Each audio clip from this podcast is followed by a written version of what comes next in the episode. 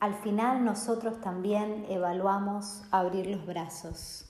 Un cuento de Katarina Bendixen, de su libro El árbol de botellas de whisky, editado por editorial Serapis. En septiembre, hace dos años, llegaron los negros a nuestro pueblo y en diciembre levantaron vuelo. Los trajeron en carros enormes. Iban sentados en la chata con sus mochilas al lado. Tenían puestas camisas blancas sobre la piel negra y cantaban sus canciones. Nos saludaron con sus jóvenes manos negras y nosotros les devolvimos el saludo con nuestras viejas manos blancas. Para nosotros eran muy bienvenidos porque iban a reemplazarnos. Habían escrito a África. Todos los días a las siete y media retumbaba el campanario de la iglesia. Los negros cruzaban caminando nuestro pueblo con sus piernas negras. Su andar suave y silencioso por la calle principal nos parecía agradable. Un rato más tarde cambiaba de posición el interruptor de la cabina vidriada las cintas comenzaban a correr y los negros levantaban y traspasaban de una cinta a otra las piezas verdes, rojas y azules y les clavaban clavos. Nosotros nos imaginábamos a los negros empuñando los martillos con sus manos negras, apretando los labios e incrustando los clavos en las piezas verdes, rojas y azules. Conocíamos muy bien los martillos, los clavos y las piezas verdes, rojas y azules, porque nosotros mismos habíamos trabajado en la fábrica hasta llegar a viejos.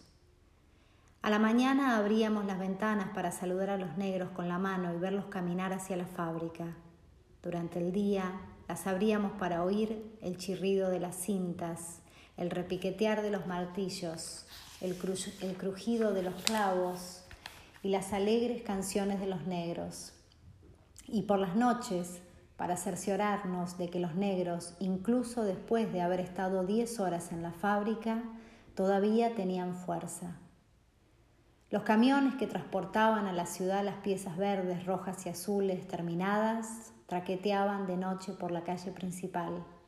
Y cuando volvían a sus casas, los negros se reían a la noche con la misma alegría con la que se reían a la mañana la única diferencia era que tenían los brazos y las piernas más claros por culpa del polvillo, pero los negros no estuvieron contentos siempre. En noviembre, hace dos años, los negros empezaron a cantar más bajito y a marchar más ruidosos. A la mañana sus pies pisaban más fuerte sobre la calle, como si pudieran ya durante la marcha clavar los primeros clavos en las piezas verdes, rojas y azules y volver a casa más rápido. Sus voces se volvieron ásperas hasta que finalmente dejaron de cantar y empezaron a putear. Al principio puteaban recién cuando volvían a casa, pero después oíamos puteadas viniendo de los pabellones de la fábrica y poco antes de levantar vuelo se la pasaban puteando.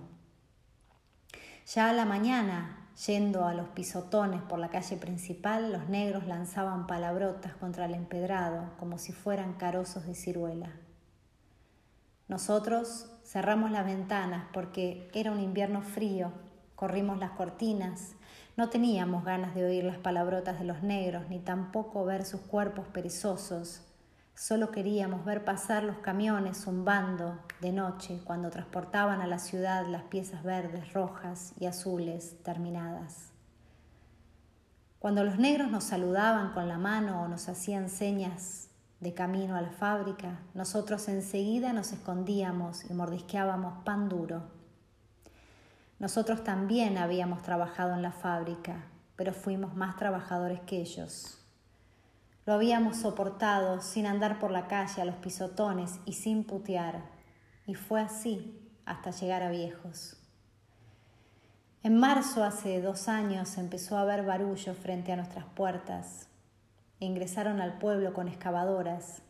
Se bajaron de las maquinarias y desplegaron planos sobre la calle, señalaron nuestras casas, la calle y el bosque. Rectificaron los planos y talaron el bosque que comenzaba al final de la calle.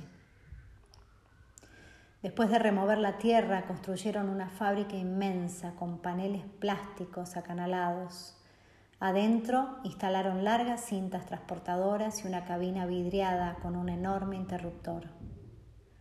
En abril nos tocaron el timbre, nos pusieron unos formularios en la cara, nos dieron lapiceras e hicieron sonar el campanario hasta que firmáramos. El primero de mayo, cuando sonaron las campanas a las siete y media de la mañana, nos dirigimos a la fábrica. Se activó el interruptor de la cabina, las cintas transportadoras comenzaron a correr y nos pusimos a traspasar piezas verdes, rojas y azules de una cinta a otra y a clavar clavos. A la noche nos enorgullecía sentir el traqueteo de los camiones transportando a la ciudad las piezas verdes, rojas y azules terminadas pero al poco tiempo empezamos a extrañar el bosque al final de la calle, el sol. Los paneles plásticos acanalados convertían la luz solar en difusos rayos amarillos. Nos dolía el cuerpo, como si los clavos los claváramos en nuestros cuerpos en lugar de incrustarlos en las piezas verdes, rojas y azules. A la noche estábamos agotados como para llevarnos pan a la boca y a la noche soñábamos con casas verdes, rojas y azules colapsadas, con árboles verdes, rojos y azules talados, con panes verdes, rojos y azules envenenados. Nos quedábamos en silencio y rezábamos escondidas para no tener que seguir trabajando en la fábrica mucho más tiempo. Ansiábamos un milagro. En agosto, hace dos años, envejecimos de un saque. Alrededor de las siete de la mañana nos miramos al espejo y vimos que de golpe nos habían aparecido arrugas en la frente, surcos en la piel junto a los ojos y las bocas resecas convertidas en coronas de arrugas. Las sillas donde nos sentábamos no nos cubrían del todo la espalda. Nuestros dientes no podían triturar el pan que comíamos.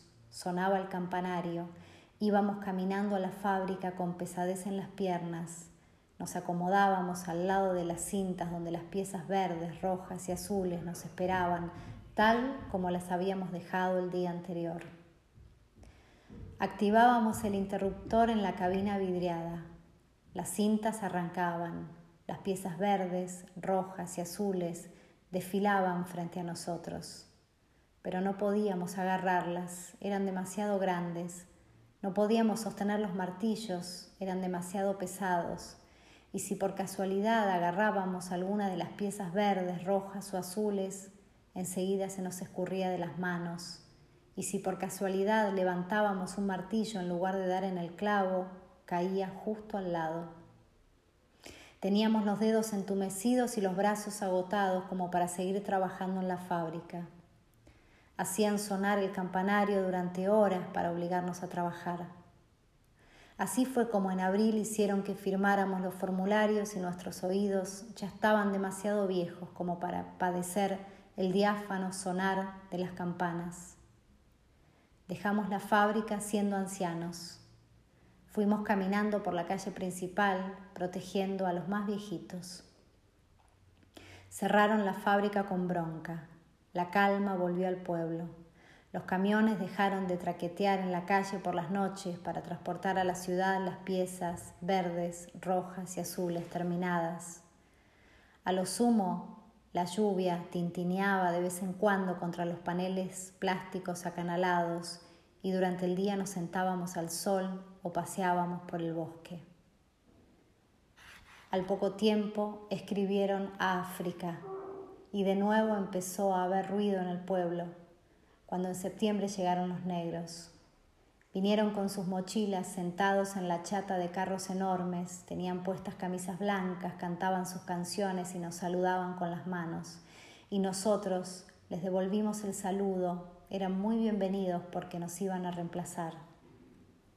Marchaban lento y silenciosos por la calle del pueblo, Levantaban las piezas rojas, verdes y azules de una cinta y la traspasaban a la otra, clavaban clavos, pero trabajaron solamente dos meses. En noviembre ya eran unos vagos, iban dando pisotones contra el suelo y puteaban, y en diciembre levantaron vuelo.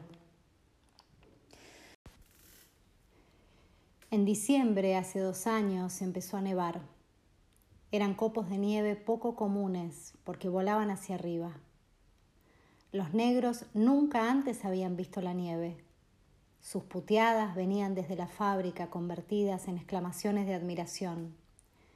Nosotros, desconfiados, fuimos hasta la puerta y miramos a los vagos de los negros salir de la fábrica hacia la calle. Hicieron sonar las campanas, pero los negros no volvieron a sus puestos junto a las cintas. Iban de aquí para allá, con los brazos extendidos en medio de la ventisca, como queriendo volar hacia arriba, igual que la nieve. Nosotros nos burlábamos hasta que el primero de ellos se despegó del suelo. Después otro y otro y otro, del suelo al aire. Intentamos tironearlos de los pies para bajarlos de nuevo a tierra, pero eran tantísimos y la mayoría ya flotaban a varios metros del suelo, y nosotros éramos lentos, demasiado viejos. Igual que en otoño, cuando aparecen las aves migratorias, el cielo se oscureció gradualmente. Los negros volaron cada vez más alto, rodearon la torre de la iglesia y formaron divertidas acrobacias, piruetas y volteretas en el aire helado. Al final nosotros también evaluamos extender los brazos, pero no lo hicimos porque nuestro pueblo era nuestro hogar y no queríamos migrar como habían hecho los negros vagos. En poquito tiempo perdimos de vista a todos los negros. Nos quedamos parados en la calle hasta la noche, de cara al cielo, buscando divisar alguno. Dos días más tarde ya no cabía duda de que habían volado de regreso a África, a Marruecos, a Togo. De bronca hicieron sonar el campanario semanas enteras, hasta que ya nadie pensó en la fábrica. Lentamente el bosque fue ganándole terreno, la vegetación dinamitó el piso con las raíces, se trepó a los paneles plásticos acanalados y un pájaro enorme armó su nido en la cabina vidriada e incubó unos huevos inmensos, de los que a su vez nacieron pichones más grandes todavía. Crecieron y una vez que sus plumas ya se habían oscurecido, se posaron sobre el interruptor de la cabina vidriada y desde allí emprendieron vuelo. Nosotros íbamos casi a la rastra por la calle del pueblo y estábamos contentos de haber podido deshacernos de la fábrica y de los negros, pero los pájaros con sus alas enormes nos hacían sombra, como sugiriendo que no nos acostumbrásemos demasiado a la luz del sol. Fue en abril de ese año cuando reaparecieron las excavadoras y los planos. Removieron las ruinas de la fábrica y el nido. Instalaron un campanario nuevo de sonido grave, insoportable para nuestros oídos viejos, casi sordos y ahora están construyendo una fábrica nueva. Con nuestros ojos viejos los observamos traer las cintas transportadoras, los paneles plásticos acanalados y la cabina vidriada para el interruptor. Los observamos ensamblar y atornillar todo. Los observamos construir una fábrica que aún desconocemos, una fábrica con cintas más lentas y piezas verdes, rojas y azules más pequeñas. No una fábrica para negros, sino una para ancianos. A cada hora resuena el grave campanario y todavía tenemos la ilusión de que vuelvan a escribir a África para que traigan negros viejos sentados en la chata de los grandes carros llevando camisas blancas y cantando canciones alegres en lo más profundo. Sin embargo, sabemos que la fábrica es para nosotros. Sabemos que los negros son vagos y que nosotros no. Sabemos por eso que en vez de los negros prefieren vernos a nosotros trabajando junto a las cintas. Sabemos que los negros son los culpables de que ahora debamos volver a la fábrica y sabemos que ya desde un principio los negros no nos cayeron bien que detestábamos sus estúpidas canciones y que nos repugnaba su marcha gatuna por la calle del pueblo. En diciembre, cuando empiece a nevar de abajo hacia arriba, saldremos de la fábrica, extenderemos los brazos e iremos de aquí para allá, como queriendo levantar vuelo igual que la nieve. Pero sabemos que no vamos a querer, que eso es burlarse de los negros, esos que levantaron vuelo como si fuera posible.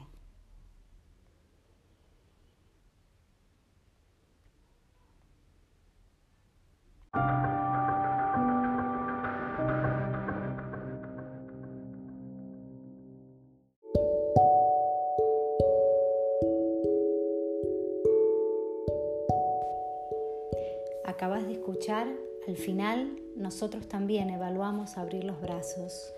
Un cuento de el libro El árbol de botellas de whisky de Katarina Bendixen, con traducción de Carolina Pevidere, editado por Editorial Serapis.